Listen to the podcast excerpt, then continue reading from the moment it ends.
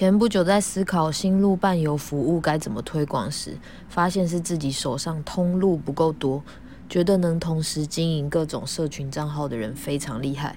我有时活在一个不太想表达意见的世界里，很多次要做一分钟练习的那个晚上，便是拖延症大爆发的时候。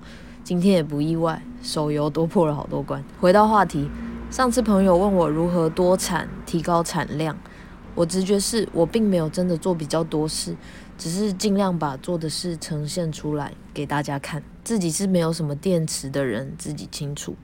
把模糊的部分整理成可视的记录，在怀疑自己时回头看看，仿佛在说：“你做的不错啊，你做的很好了。”我是这样度过的。